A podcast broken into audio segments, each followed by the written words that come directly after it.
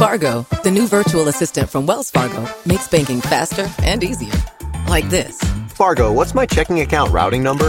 And this. Fargo, uh, turn off my debit card. And this. Fargo, what did I spend on groceries last month? And that's just the beginning. Do you Fargo?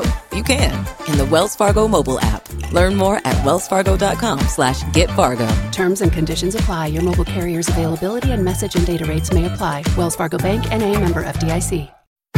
Fargo, the new virtual assistant from Wells Fargo, makes banking faster and easier.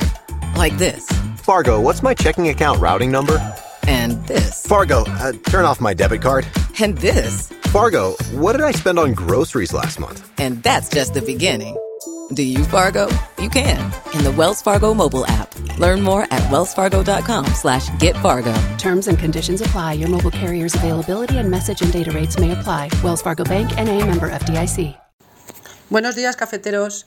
El tema de hoy es sobre videojuegos para móviles. Y bueno, yo voy a tirar de un clásico, con el que llevo muchos años jugando. Ahora actualmente lo tengo instalado en la tablet, pero he hecho muchas partidas, que es el Apalabrados que viene a ser la versión para móviles y tablets de lo que es el juego de mesa el Scrabble. Y me parece entretenido porque siempre aprendes nuevas palabras, tienes versión para jugar en inglés, en castellano contra otros rivales de alrededor del mundo. Y como anécdota diré pues que a mi madre se lo instalé esta pandemia y ahora se pasa las tardes jugando. Y la verdad que se coge sus pipas y se pasa jugando toda la tarde y me alegro porque se entretiene. Y creo que la, la finalidad de todos los juegos, tanto de PC, consolas o móviles, es entretenerte y divertirte y aprender si puedes a la par. Así que bueno, recomiendo a Palabrados, sé que es un clásico, como otro juego que me vicié mucho en su época fue el Angry Birds, y como no, mencionar, si no se ha hecho ya, el juego de la serpiente, el Snake, que salió en los Nokia y creo que, que más que menos ha jugado a ese juego. Y nada, os mando un beso y vamos a por el fin de semana. Un saludo.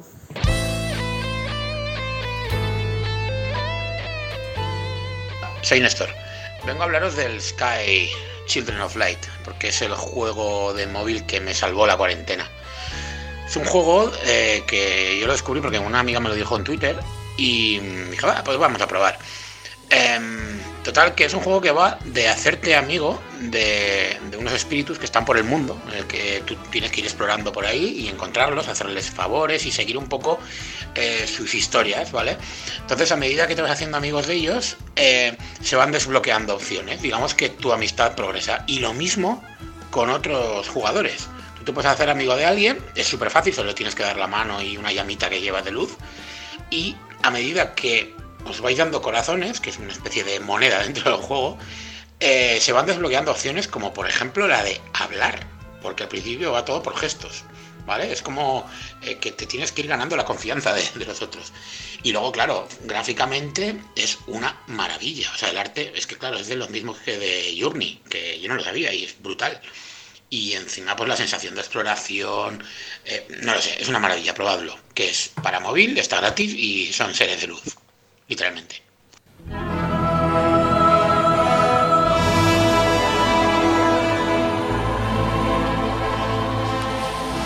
Bueno, pues hoy es viernes, es el tiempo también para el ocio electrónico, para los videojuegos que se han convertido incluso en un competidor directo de las series de televisión. Y ahora ya sabéis que tenemos el Among Us que está arrasando con todo, el Brawl Star que está arrasando con todo, Sky que nos acaban de recomendar los, los oyentes también, que es una preciosidad. Pero hay otros muchos juegos y además hay un montón de compañías españolas, incluso compañías independientes, que están produciendo y que están además funcionando con mucho éxito, produciendo videojuegos para el teléfono móvil. Valeria Castro dirige el estudio de videojuegos Platonic Games, es presidenta de DEV, la asociación española que agrupa numerosos estudios independientes. Valeria, Valeria Castro, muy buenos días. Hola, ¿qué tal? Gracias por invitarme. Bueno, no, gracias a ti, porque además eh, te ha saltado, y, pero es que que sepas que el primer nombre que ha surgido entre los oyentes decían, hay que hablar con Valeria.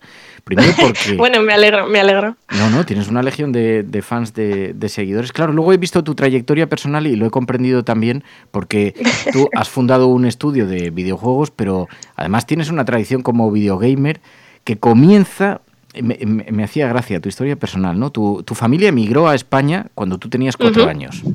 Sí, correcto. Veníamos de Uruguay, somos todos uruguayos, pero llevamos ya, yo ya me considero española porque llevo toda mi vida aquí. Toda tu vida, desde los cuatro años, y entonces cuando iban, eh, cuando tus padres iban a, a algún locutorio, a algún cibercafé, a conectarse con la familia, a charlar con sus seres queridos, pues entonces tú ahí te quedabas un rato jugando a videojuegos. Y de ahí parte, Correcto. tiene que ver parte con tu, ahora con tu cultura de jugadora y de y en esta industria, ¿no?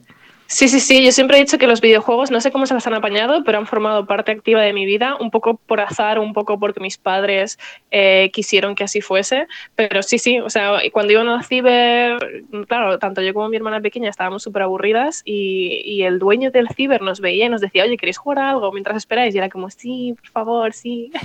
y también viví arriba de un arcade, que parece una chorrada, pero tener unas recreativas eh, justo al lado de casa, que cada vez que volvía del colegio, el dueño además era vecino nuestro nos dejaba jugar gratis. No sé, es, es como que tuve mucha suerte porque pude tener acceso, aun siendo súper pobre, pude tener acceso al videojuego desde muy pequeñita. Y además es maravilloso porque eso te ha permitido vivir alejada de unos prejuicios, por ejemplo, que los, que los jóvenes, que la gente joven, que los críos jueguen a videojuegos. Por ejemplo, en los viajes largos de coche, eh, para que no os aburrieseis, a vosotros os ponían a jugar en videojuegos. Sí, sí, con la maquinita del Tetris. Ojalá hubiese tenido todo el abanico de posibilidades que tienen ahora los chavales de hoy en día. Pero bueno, en su momento teníamos una maquinita del Tetris con sus 100 niveles eh, y, así echábamos las horas de, de viaje. Y lo que dicen es que eres buenísima jugando. Al Tetris y tal. Quisiste ser jugadora profesional. Si hubieras nacido antes lo habrías sido, has dicho. Sí, sí, sí, sí. Siempre he dicho que he nacido 15 años antes de mi tiempo, porque ahora que está todo el boom de los eSports y, bueno, hay clubs y puedes llegar a ser, puedes dedicarte profesionalmente a, a- a varios videojuegos, ¿eh? Y yo que soy muy competitiva, pues me, me habría gustado. Sí que habría acabado terminando montando una empresa, porque es algo que he querido hacer también toda mi vida, pero digamos que desde los 12, 13 hasta mi treintena habría intentado jugar profesionalmente y después ya la empresa. Rompes muchos tópicos que, que tengo yo y que quizás están ya muy anticuados porque yo cuando empezábamos esta sección decía, claro, eh, mujeres que juegan a los a, a videojuegos. Decía, es que hoy es la gran mayoría. Hay muchas mujeres, es especialmente jóvenes. Quizá el corte está más en lo generacional que en, que en el género, ¿no? Bueno, influyen muchísimas cosas. Eh, hace unos años también había niñas que jugaban, pero eran menos visibles, estaba un poco más escondido. Y quieras o no, el marketing que se hacía de las consolas iba siempre dirigido a chicos y esto hacía que las familias pues lo, lo regalase solo a, los niños y este tipo de cosas. Y claro, con la aparición del móvil, por una parte, que es a lo que yo me dedico, y en su día de la Wii, eh, digamos que muchas más mujeres se vieron interesadas, además de, dist- de distintas edades, en, en el sector del videojuego. Y a día de hoy ya somos 50-50, ya somos 50% jugadoras y 50 jugadores. Mm, Además, no hay más que darse un paseo por Twitch para darse cuenta que muchos gamers son mujeres que jóvenes que están jugando en directo y que están participando y, y retransmitiendo sus partidas. Bueno, y además, claro, diriges un estudio, un estudio que Sí. diseña videojuegos, algunos con muchísimo éxito. Sí, sí, sí, no me puedo quejar, la verdad. Eh, sí, por ejemplo, en desarrollo todavía somos muy poquitas, eh, una vez más fruto de que socialmente todavía no está mm, del todo asumido que, formamos parte de la industria, pero bueno, va mejorando, yo soy optimista, siempre digo que eh, las cosas están mucho mejor que hace 10 años y eso significa que dentro de 10 va a estar todavía mejor. Y sí, yo monté mi estudio hace 6 años, nos dedicamos a juegos de móvil principalmente porque me gustan mucho y me parecen muy accesibles. Eh, en parte por lo que estabas comentando ahora, de que hay muchas mujeres, hay mucho, es un target muy variado. Nuestros juegos juegan principalmente chicas jóvenes, pero eh, de hecho el, el grupo más grande son mujeres a partir de 35 y tenemos un montón de mujeres mayores que también juegan y no sé, es guay. Claro, en los videojuegos en el móvil. Hoy queríamos centrar un poco la atención en esto. Yo con, con mi hijo pequeño juego mucho al Brawl Star. Ahora el, el Among Us, que es una especie de los lobros de Castronegro, el juego de cartas que tienes que ver quién ha matado. Y entonces Sí. ahora está, es muy popular, súper popular, ¿no? Lo es, lo es. Yo juego casi todos los días con mi sobrina de 8 años. Al Among Us, Sí, sí. Pero yo he visto sí, muchas... porque sus... es- Dime, dime. No, que yo he visto muchas estrategias en algunos vídeos de YouTube para mm, desenvolverte bien dentro del Among Us, muchos trucos, pero es demasiado rápido en las partidas. ¿Da tiempo a, a montar estrategias? Eh, a ver, es como todo, al final la práctica hace el maestro y jugar muchas partidas, pues al final te aprendes los mapas, aprendes eh, también tus compañeros, quiero decir, jugar asiduamente con gente, empiezas a ver cómo mienten, cómo Ah, intentan claro, o escaquearse. sea, o sea, en grupos más cerrados y menos random, menos aleatorios igual. Claro, claro, sí, sí, sí. Yo, por ejemplo, juego solo con conocidos, pero es verdad que el Ah. juego se puede jugar con gente random y así es, más, así es mucho más difícil o, o para mí se disfruta menos. Casi como con cualquier videojuego, cuando lo juegas con gente a la que quieres y con la que te llevas bien, pues Claro, vale, vale, vale. Entonces ahí cambian los trucos, cambian las prácticas. Correcto. Buenos días para la resistencia cafetera. Desde luego que Among Us es todo un hallazgo. eh, a mi modo de ver, es, com- es un microjuego de simulación social, eh, como comparable a los que también hacen furor entre niñas y niños, adolescentes, como por ejemplo Roblox, eh, a la escala de el- del móvil o de la tableta.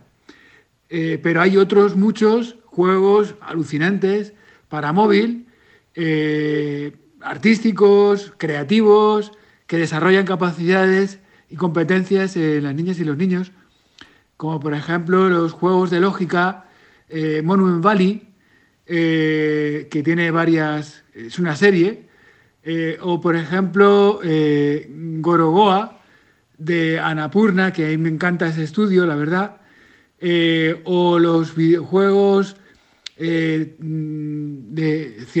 simulación científica, como por ejemplo Tocalab, eh, Toca Natura y otros juegos de acción como los de la serie Alto, Altos Odyssey, que es una carrera sin fin, juego de plataformas, o por ejemplo eh, de plataforma Metroidvania, eh, pues muchos, ¿no? Hay muchas alternativas en, en móvil. Eh, con esto solo apunto algunas de las muchísimas posibilidades que ofrecen los videojuegos móviles.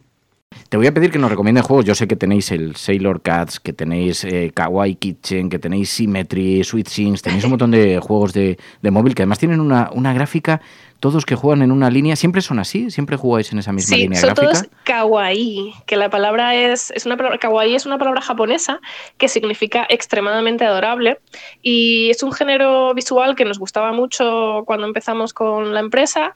Eh, lanzamos el primer juego con, con ese arte que además lo, lo hicimos adrede porque queríamos atraer a un público más femenino, que quieras o no, a día de hoy todavía lo cute o lo bonito, lo adorable, lo rosa, lo arcoiris está asociado al género femenino a pesar de que por suerte está cambiando y cada vez tenemos más jugadores chicos, sobre todo los más jovencitos, que no les importa que algo sea rosa.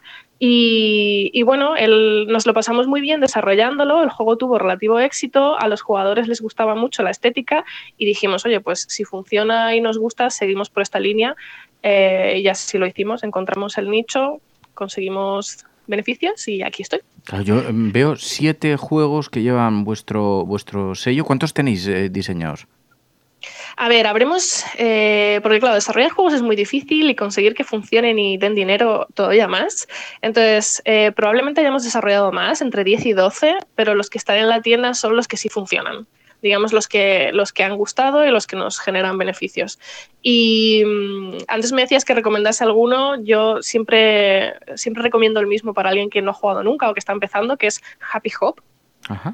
porque la mecánica es muy sencillita, es básicamente eh, darle derecha o izquierda para, para caer en la, en la plataforma correcta. Y es un juego muy rápido, muy ágil, que se, se aprende enseguida, lo puede jugar cualquiera. De hecho, mi sobrina lo testeaba cuando tenía dos años y, y me parece que es uno de los mejores juegos que, que, que demuestran eso, que el videojuego es a género y, y que es para todo el mundo y es accesible y, y lo puede disfrutar cualquiera. Mm, Es un juego muy. Es gracioso, es muy simpático, que consiste en ir subiendo como unas pequeñas plataformas. Tienes un muñequito que va saltando y entonces tienes que acertar en las plataformas. Es- está muy bien. Correcto. Buenos días, cafetera. Aunque yo soy muy fan de la franquicia Pokémon en el pasado, mm, fui muy escéptico con, el, con Pokémon Go. Por dos motivos. Primero, por la sobreexplotación mediática. Eh, recordemos que nació en verano, con lo cual ya sabemos un poco cómo funcionan los medios de comunicación en, esta, en esa época estival. Y segundo, por eh, la cantidad de noticias negativas que traía la propia aplicación y la poca funcionalidad que tenía las mismas. Eh, no tenías la posibilidad de hacer intercambios o combates. Afortunadamente, hace unos años esto ya no es así. Niantic ha sabido mantener una buena comunidad lejos de la burbuja que se infló en aquel momento. Y ahora no solamente se permiten hacer esto, sino que también hacen días de la comunidad en los que eh, aparece una especie muy determinada en, muchísima cantidad, además de tener un diseño alternativo eh, bastante raro y eh, no solamente eso, sino también una cosa llamada incursiones, en la que tú te enfrentas con gente o te lo puedes hacer solo, aunque en niveles altos es muy complicado, por no decir imposible, para mm, derrotar primero y luego atrapar después a, un, Pokémon muy poderoso. Y esto genera una sensación de comunidad, ya que te puedes reunir perfectamente con 10 o 15 personas en una plaza y hablar sobre la aplicación. Eh, y de hecho, eh, se organizan la gente mediante grupos de Telegram donde se quedan y se avisan de apariciones de nuevas especies, con lo cual hay que reconocer el enorme mérito que ha tenido eh, esta aplicación a, la hora de saber reinventarse y saber renovarse.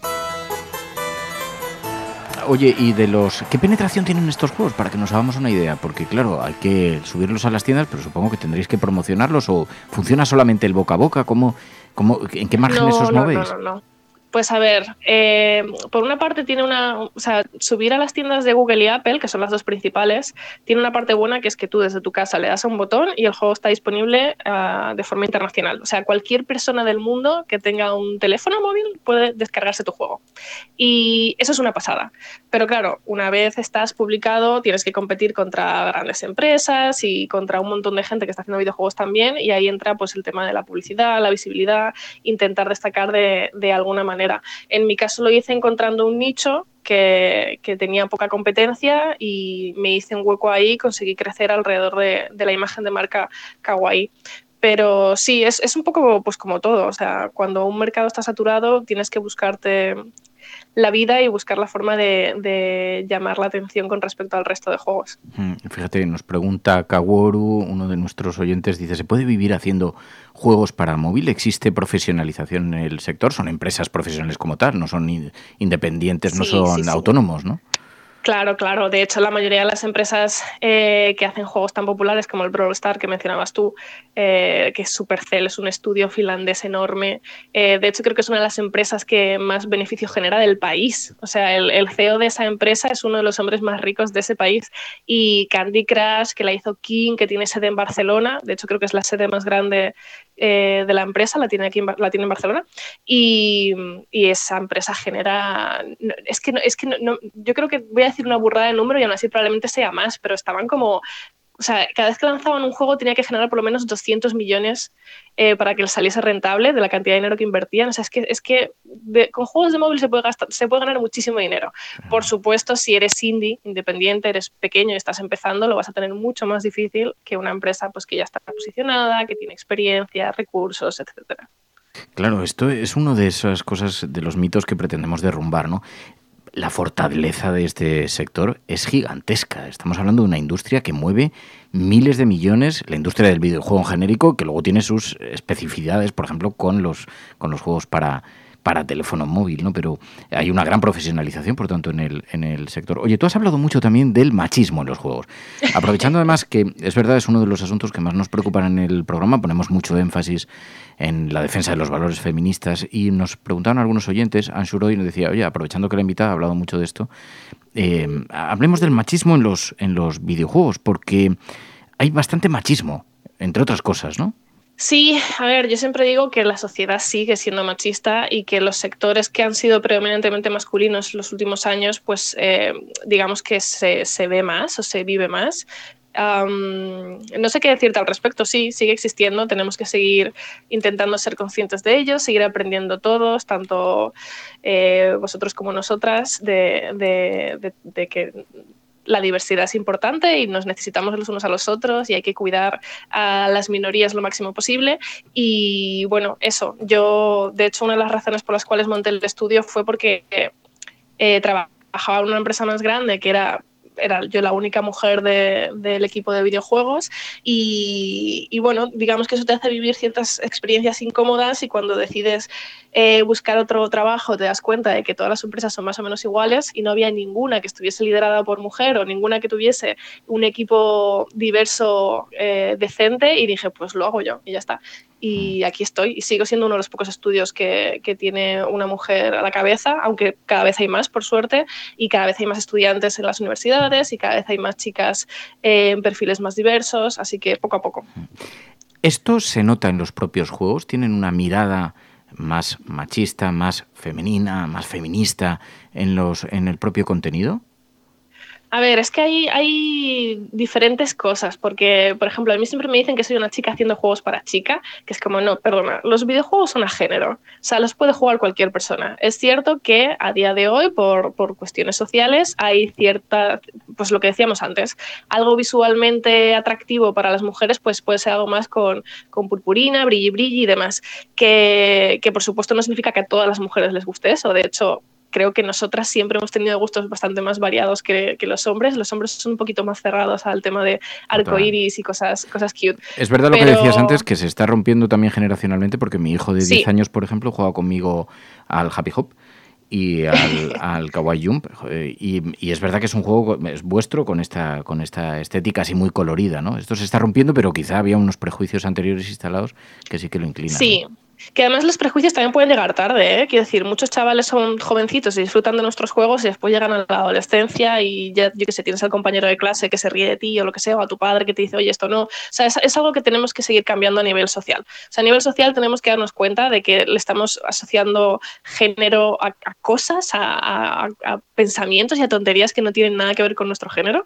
Y, y bueno, eso simplemente es una guerra que hay que seguir luchando y que yo siempre digo que soy muy optimista y que veo la mejora, o sea, considero que estamos mucho mejor que hace X años, así que con suerte cambiará. Nos pregunta Enjoy the Silence, dice, eh, ¿cómo, cómo influye el mercado japonés? ¿Cómo influye la influencia sobre el mercado occidental a la hora de lanzar juegos en móvil? Dice, porque hay franquicias como Kingdom Hearts, que son muy conocidas de videoconsolas, que han tenido varios títulos desde la primera década. Y, y entonces decía, bueno, ¿cómo, cómo influye? ¿Cómo esta, esta, no sé si estéticamente, culturalmente? Pues son mercados muy diferentes. De hecho, el mercado asiático, perdón, el mercado asiático y el mercado occidental son muy, muy, muy diferentes. Eh, obviamente, eh, ambos se conocen y yo creo que se retroalimentan y aprenden los unos de los otros, pero a día de hoy siguen funcionando, sobre todo porque los consumidores son distintos, o sea, culturalmente somos muy distintos. A día de hoy sigue habiendo muchas diferencias. Y hay, hay grandes eh, IPs, o sea, hay grandes juegos muy conocidos que han salido de Japón que son muy conocidos en Occidente y viceversa, pero siguen funcionando a día de hoy muy distinto. De hecho, en mi caso, yo que hago juegos kawaii, que es un concepto japonés, siempre me dicen, oye, pues en Japón lo petarás. Y es como, pues no, porque en Japón es donde tengo competencia, porque allí lo kawaii es lo habitual y hay muchísimos juegos kawaii. Sin embargo, yo en Occidente, como es algo que no ha llegado todavía, pues tengo mi, hueco ahí. Total. Oye, recomiéndanos algún juego. Eh, fíjate que los oyentes nos, recomiendan juegos que no, no, sean necesariamente de vuestro estudio. Alguno al que tú juegas. Nos han recomendado Sky, Niños de la Luz es uno de los juegos más bonitos que yo he visto que se puede jugar en el, en el móvil. Em, este lo recomendaba algún, algún oyente, pero eh, además de la Mongas que nos, que nos citabas, ¿qué juegos dirías? Oye, para tener en tu colección de juegos de móviles, os recomiendo también este. Claro, porque recomendar uno mío no, También, también, también. Y de hecho, de hecho ya lo, hemos citado alguno que yo recomiendo personalmente porque merece la pena, pero es verdad. Eh, a mí me gusta mucho uno que ya tiene muchos años, pero es que eh, yo soy muy fan de, del arcade y se llama Cookie Run es, es, es, un poco feote y las interfaces son un poco complejas, pero a mí el juego me, me, gusta muchísimo y lo sigo jugando incluso después de, creo que ha sido su tercer aniversario o algo así. Así que el Cookie Run yo lo recomiendo. Ah, pues genial, genial. Pues Valeria Castro, te agradecemos muchísimo, Valeria, de verdad la disponibilidad y que nos hayas ayudado atendiendo esta llamada. Muy buenos días, mucha suerte. Nada, muchas gracias por invitarme, de verdad. Un abrazo. Buenos días, cafetera. Soy Jorge Peral. La semana que viene se presentan los Game Awards, los que algunos llaman los Oscars de los videojuegos. Es un día bastante especial porque por una vez la industria se viste de gala y se convierte en el protagonista del foco mediático, incluso en muchos medios generalistas españoles. Este año tenemos grandísimos juegos nominados, pero me quedo con una pequeña ausencia que es la de Half-Life Alyx, probablemente el mejor videojuego de realidad virtual que ha salido hasta la fecha y que, bueno, pues no, no ha sido nominado al menos en la categoría principal. Aun con todo, eh, bueno, este es un evento totalmente enfocado al marketing de videojuegos donde las compañías pues presentan sus, sus nuevos títulos para el año que viene, pero también es bonito ver que esta industria es cada vez más grande, que cada vez eh, va co- cobrando más relevancia y que más personas lo siguen. ¿no? Eh, si queréis estar al día de los juegos que van a salir el año que viene, os recomiendo mucho que echéis un ojo a este, a este evento. Tendrá lugar el 11 de diciembre de madrugada, así que nada, pues eh, echadle un ojo porque ahí vais a encontrar algunas sorpresas, nuevos títulos, etc. Eso sí, este año un poquito más humilde debido al COVID-19. Se va a hacer todo en remoto. En fin, espero que esta información pues, os resulte interesante y nos vemos en otro audio. Hasta luego.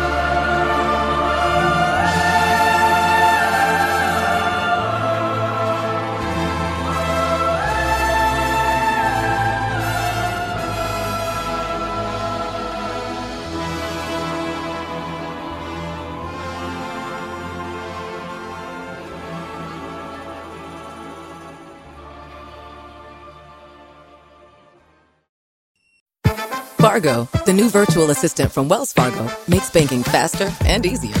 Like this. Fargo, what's my checking account routing number? And this. Fargo, uh, turn off my debit card. And this. Fargo, what did I spend on groceries last month? And that's just the beginning. Do you, Fargo?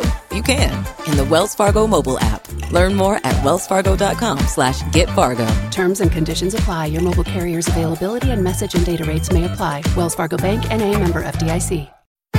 Fargo, the new virtual assistant from Wells Fargo, makes banking faster and easier. Like this. Fargo, what's my checking account routing number? And this. Fargo, uh, turn off my debit card. And this. Fargo, what did I spend on groceries last month? And that's just the beginning. Do you, Fargo? You can in the Wells Fargo mobile app. Learn more at wellsfargo.com slash get Fargo. Terms and conditions apply. Your mobile carrier's availability and message and data rates may apply. Wells Fargo Bank and a member FDIC.